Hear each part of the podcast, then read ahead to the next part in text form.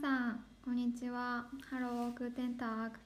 えークリスマスも終わりましたがいかがお過ごしでしょうか？今日はドイツのクリスマスについてお話ししたいなと思います。ドイツはですねクリスマスのイベントが約1ヶ月前から開始されています。というのもですねクリスマスの4週間前の日曜日からあのろうそくを灯すっていうようなイベントがありましてこれをなんかあのアドベントというふうに呼ばれるクリスマスを祝うための準備期間があります。今年2021年の場合は11月28日の日曜日に第一アドベントと呼ばれる時期になってろうそくを一つ灯しその次の1週間後にまた2つ目のろうそくをつけというような形で、えーもう1ヶ月前からですねクリスマスムードになっています。お店もですね巨大なクリスマスツリーが突如現れたりお店の中にメリーゴーランドが現れたりともうなんて言ったって派手な感じで1ヶ月が過ぎてしまいました。初めてのドイツのクリスマスどんな感じだったかっていうのをお届けしたいなと思います。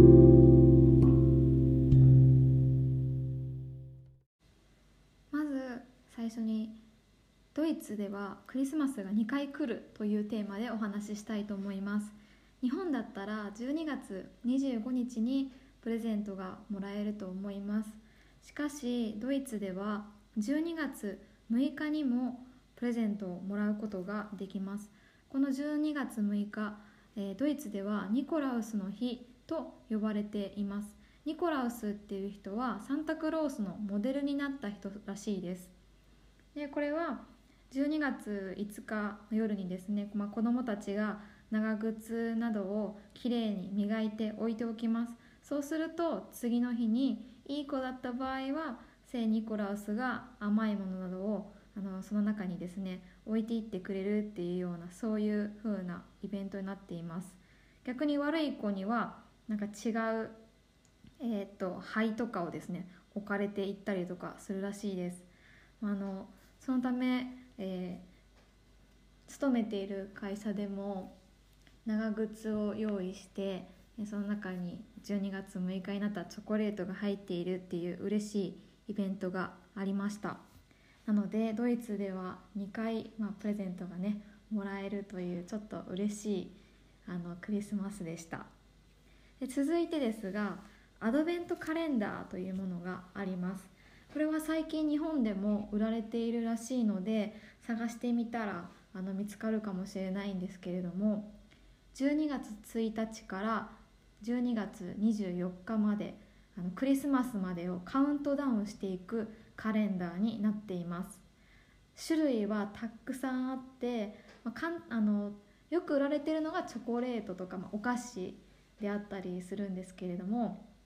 1日で書かれてるところをこう穴を開けて、えーとまあ、窓みたいなのがあるのでそこの窓を開けると中にチョコレートが入っている。2日目にはまた2日目の窓を開けて、えーそこからチョコレートを取るみたいなそういう風な仕組みになっています。もちろん食べ物以外にもコスメだったりあるいは紅茶だったりそういったものも売られています。食べ物やそういうもの以外にもめくったら違うイラストが描かれている小さなカードなども売られているので12月1日からクリスマスに向けて毎日カウントダウンをしながら楽しむっていうものがあります。今年は私はチョコレートを2種類買ったのですが一つは三角形の形をした大きめなカレンダーっぽいもので中にチョコレートが入っているものです。毎日開けるのが楽しみでした。そしてチョコレートもとても美味しかったです。でもう一つもですねチョコレートを買ったのですがこちらは自分で作る形になっていて1から24って書かれた、まあ、サンタクロースの洗濯バサミみたいな小さい洗濯バサミが入っています。それをぶら下げてその洗濯バサミにさらに自分で中に入っているチョコレートを挟んで取るっていう形になっています。これは来年もですねあのサンタの洗濯ばさみは利用できるので次は自分で何かカウントダウンしたいものを挟んでいくこともできるなと思って楽しみだなと今からもうワクワクしています。来年はチョコレート以外にも挑戦してみたいなと思います。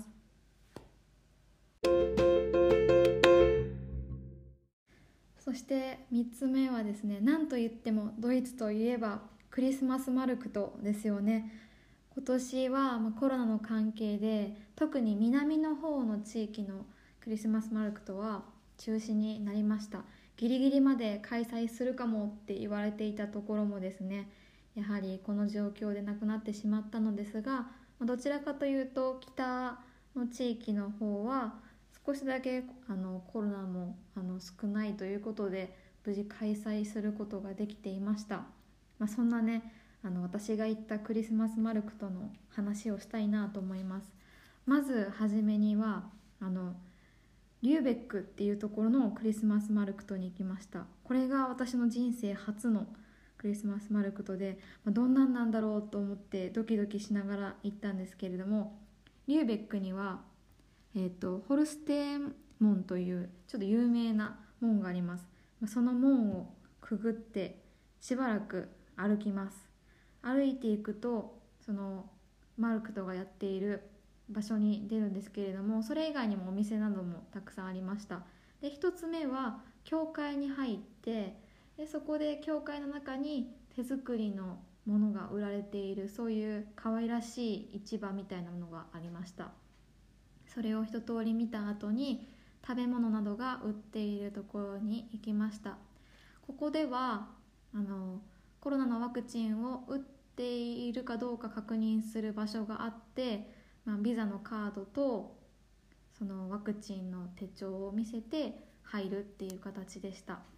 であの有名なねマルクトで有名なのといえばグリューワインなんですけれども私はアルコール飲めないので一緒に行った人が飲んでいるのをあの見ていたのですがコップもですねその地域によってオリジナルのものがあってお金を払えば持って帰れるっていうもので集めている人もいるそうです。私は飲まなかったのでちょっと見てるだけだったんですけれどもとても可愛かったです。あとはあの、まあ、定番のソーセージなどを食べてですねあの満喫したんですけれどもその日は雨が降っていたのでとても寒くてあんまりあの長居はしなかったです。その後にそのままあの、えー、ハンブルクに戻って、えー、ハンブルクのクリスマスマルクトにも行きました。私はそれも初めてだったんですけれども知っている人からするといつもよりかは規模は小さくなっていたそうです。そちらもたくさんのお店が並んでいてとっても可愛かったです。ハンブルクの場合は食べ物コーナーとそうじゃないコーナーに分かれていて食べ物コーナーに入るにはそのワクチンの確認するものをあの見る場所がありました。私はもうあの食べ物コーナーには行かずにお店だけを見てたんですけれども、まあ、なんか紙で作ったあの星があってですねそれに中にライトを入れると、ま、光って見えるっていうそういうものが売られていて私はそれが特に気になりました。とは変わったものっていえば毛皮とかが売られていたりたわし系も売られています。あとは小さいなんか可愛いグッズだったり人形だったりクリスマスのオーナメントのコーナーもありました。そこはすごい人気でしたね。これが2つ目です。で3つ目は行くつもりはなかったんですけれども遊びに行って電車がちょっと遅延していたのでたまたま降りた駅でマルクとやっていたので見たっていう感じでエッセンっていうところに行ってきました。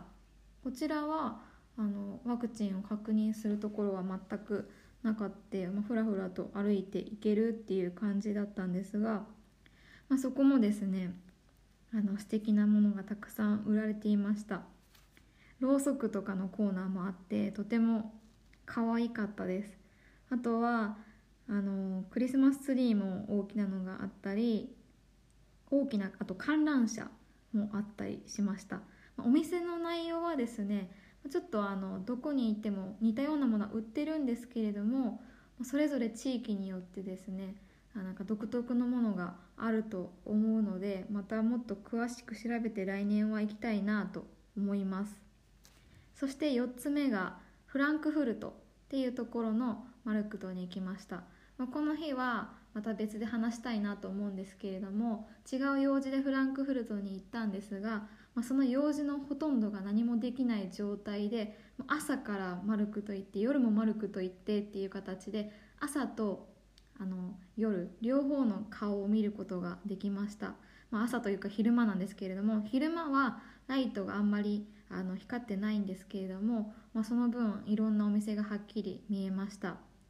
えー、フランクフルトには夏にも一度行ったのですがあの夏とまた全然違った雰囲気になっていてびっくりしました。すごい大きなクリスマスツリーが飾られていてもうなんか圧巻でした。あとは巨大なメリーゴーランドがですねなぜかクリスマスマルクトになると突如として現れます。それもちょっと印象深かったです。あとはお店でりんごにりん丸々1個のりんごにチョコレートがコーティングされている。日本だったらりんご飴なんですけれどもこちらだったらりんごチョコというのかな、まあ、そういうものも売られていて、まあ、美味しいのかどうかは分かんないんですけどなんか見た目は可愛かったです。そんな感じで、えー、フランクフルトのクリスマスマルクトも楽しみました。あここでは私はお酒が飲めなかったのであのキンダープンシュって言って子供用のジュースがあるんですけれどもブドウジュースみたいなの。それを飲んであの楽しみました。で最後はブレーメンのクリスマスマルクトに行きました。ブレーメンもあの夏にちょっと行ったことがあるんですけれどもこちらもあのまあすごいですね。可愛いお店がいっぱいあって夕方ぐらいに行ったのであの明るい時からちょっと暗くなったところも見れてすごく楽しかったです。お店もあの可愛いものがいっぱいありました。で普段まあ大体あのどこも一緒のような感じなんですけれどもブレーメンは中世を意識していてなんか現地の格好というか中世の服を着てお店の接客をしてくれるっていうそういう別のコーナーもあるんです。そこに行くとちょっとなんか異世界にタイムスリップしたような感覚も味わいながらマルクトを楽しめてブレーメンのクリスマスマルクトはぜひ行ってほしいなってそんな風に思います。とにかくですね